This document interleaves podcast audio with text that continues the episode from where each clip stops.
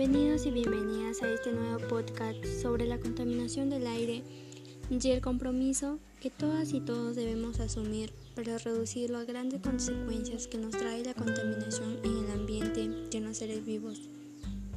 Soy un estudiante del cuarto grado del nivel secundaria y estoy muy contenta de poder compartir este podcast con ustedes.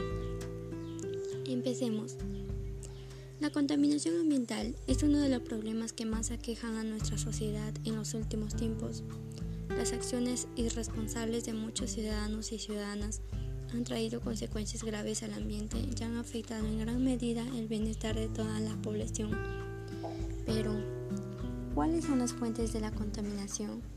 Existen fuentes naturales como móviles y fijas que contaminan el aire, en las fuentes naturales tenemos los gases que emiten los volcanes y las manantiales de agua sulfurosa, mientras que los de origen humano son las fuentes fijas, que provienen de las industrias fogatas y las fuentes móviles que tienen su origen en los gases que emiten los camiones, aviones, autos u otro tipo de transporte no alternativo. Y ¿Cuál es el efecto de la contaminación en los seres vivos y en el ambiente?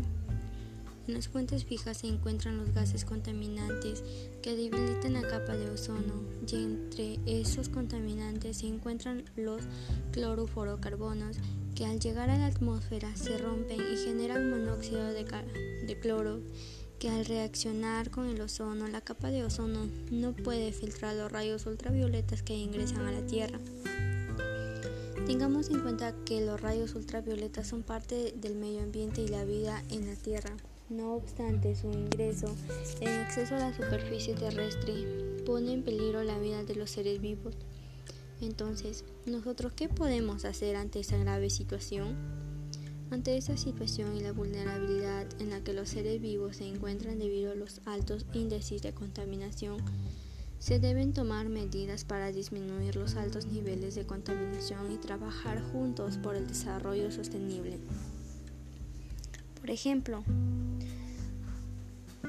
en vez de hacer uso de un auto o un ómnibus, es preferible caminar o manejar bicicleta para trasladarse de un lugar a otro. Haciendo esto beneficia nuestra salud y se colabora con el cuidado del medio ambiente. Reciclar no solo disminuye la cantidad de basura que hay en el planeta, sino que también ayuda a mantener la calidad del aire. Por otro lado, también podemos plantar árboles en las ciudades para combatir la contaminación.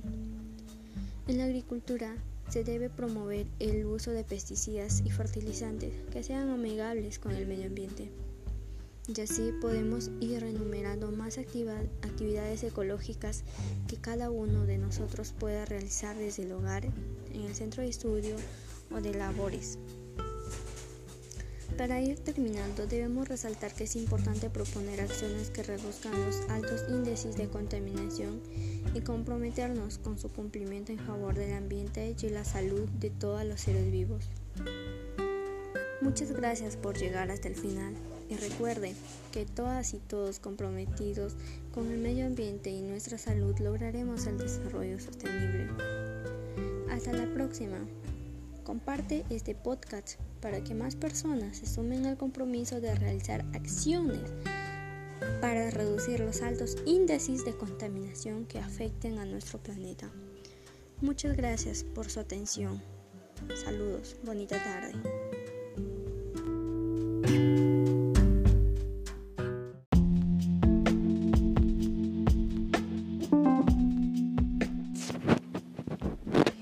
Podemos lograr ser un país íntegro con igualdad de oportunidades, dialogante, sostenible, integrado con identidad y respeto a la diversidad? Es necesario conocer nuestra identidad y reconocer que podemos ser muy diferentes, pero a la vez somos iguales en el ejercicio de nuestros derechos y deberes.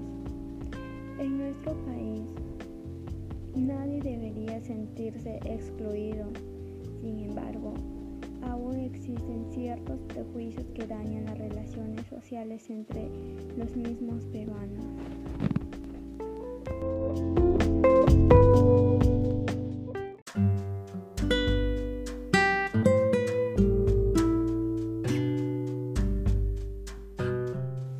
Buenas tardes, profesora. Hoy voy a presentar mis cuatro interpretaciones de las tablas de frecuencia sobre la discriminación. Interpretación 1. La edad promedio de las 100 personas indígenas encuestadas es de 35 años. Interpretación 2. Los datos más frecuentes de las personas encuestadas representan a 63 hombres, lo que indica que hay más hombres que mujeres. Interpretación 3. La edad promedio de las 60 personas indígenas encuestadas es de 28 años. Interpretación 4. Comparando los resultados de todos los motivos de discriminación, se obtiene que el motivo de discriminación más frecuente es el de 19 personas por los rasgos físicos. Muchas gracias.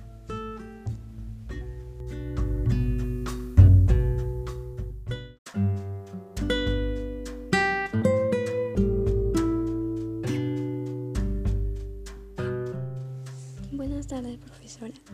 Hoy voy a presentar mis cuatro interpretaciones de las tablas de frecuencia sobre la discriminación. Interpretación 1. La edad promedio de las 100 personas indígenas encuestadas es de 35 años. Interpretación 2. Los datos más frecuentes de las personas encuestadas representan a 63 hombres, lo que indica que hay más hombres que mujeres. Interpretación 3. La edad promedio de las 60 personas indígenas encuestadas es de 28 años. Interpretación 4. Comparando los resultados de todos los motivos de discriminación, se obtiene que el motivo de discriminación más frecuente es el de 19 personas por los rasgos físicos. Muchas gracias.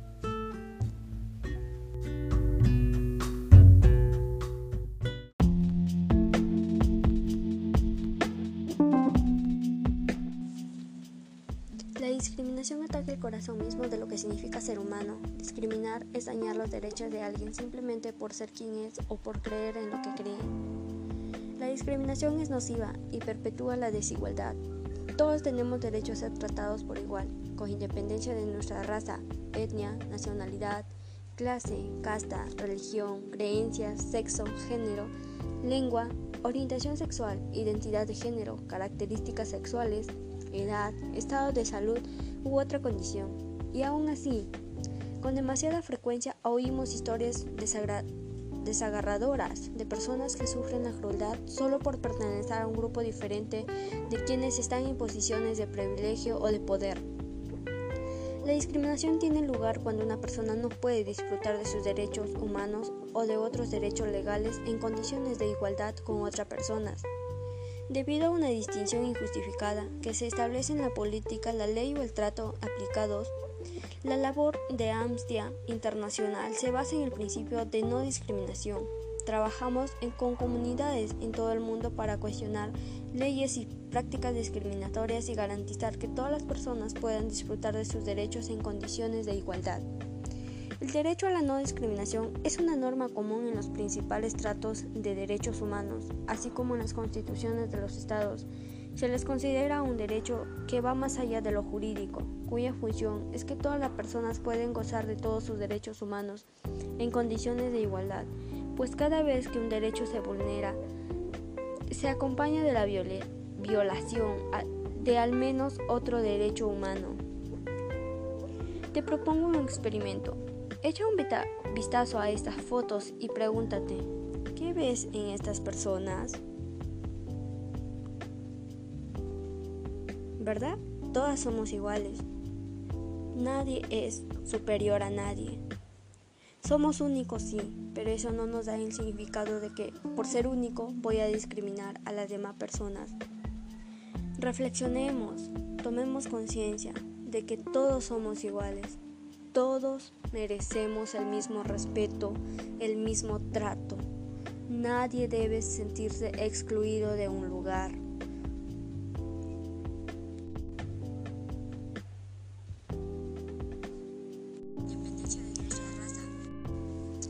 A continuación, te voy a mostrar un video y espero que con él tomes mucha más reflexión.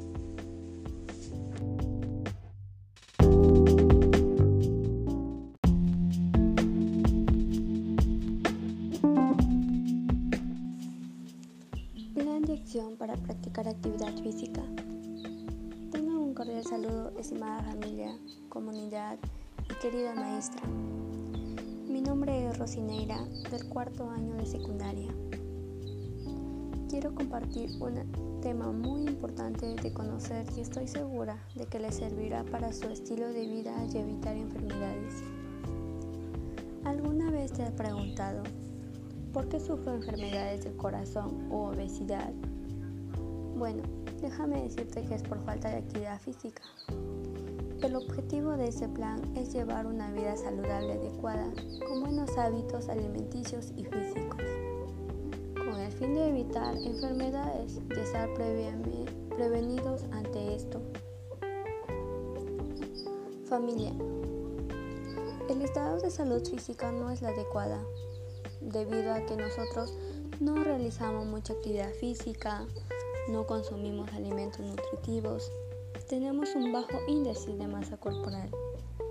En pocas palabras, somos sedentarios.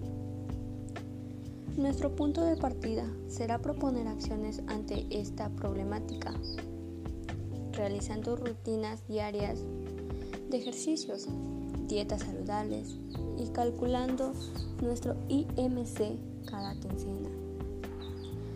Los objetivos que tendremos en cuenta serán mejorar hábitos alimenticios que permitan tener un índice de masa corporal saludable, promover la actividad física mediante rutinas. Las acciones que realizaremos para lograr los objetivos del plan serán mantener un peso adecuado, calculando nuestro IMC y realizando test de nuestra condición física cada quincena realizar una rutina de ejercicios físicos diariamente, utilizando materiales reutilizables para cuidar nuestro ambiente. Realizar una dieta saludable o un menú en donde se considere las comidas saludables. Cada integrante tiene la responsabilidad de cumplir con cada acción y ser responsable en ponerlo a práctica de modo que el plan no sea en vano y lleguemos al objetivo de tener una vida saludable, realizando actividades físicas y consumiendo alimentos nutritivos. En conclusión, si empezamos a realizar estas acciones y nos comprometemos a cumplir con el plan de acción, tengamos por seguro que su vida será más sana. Cuento con todos ustedes. Muchas gracias por su atención.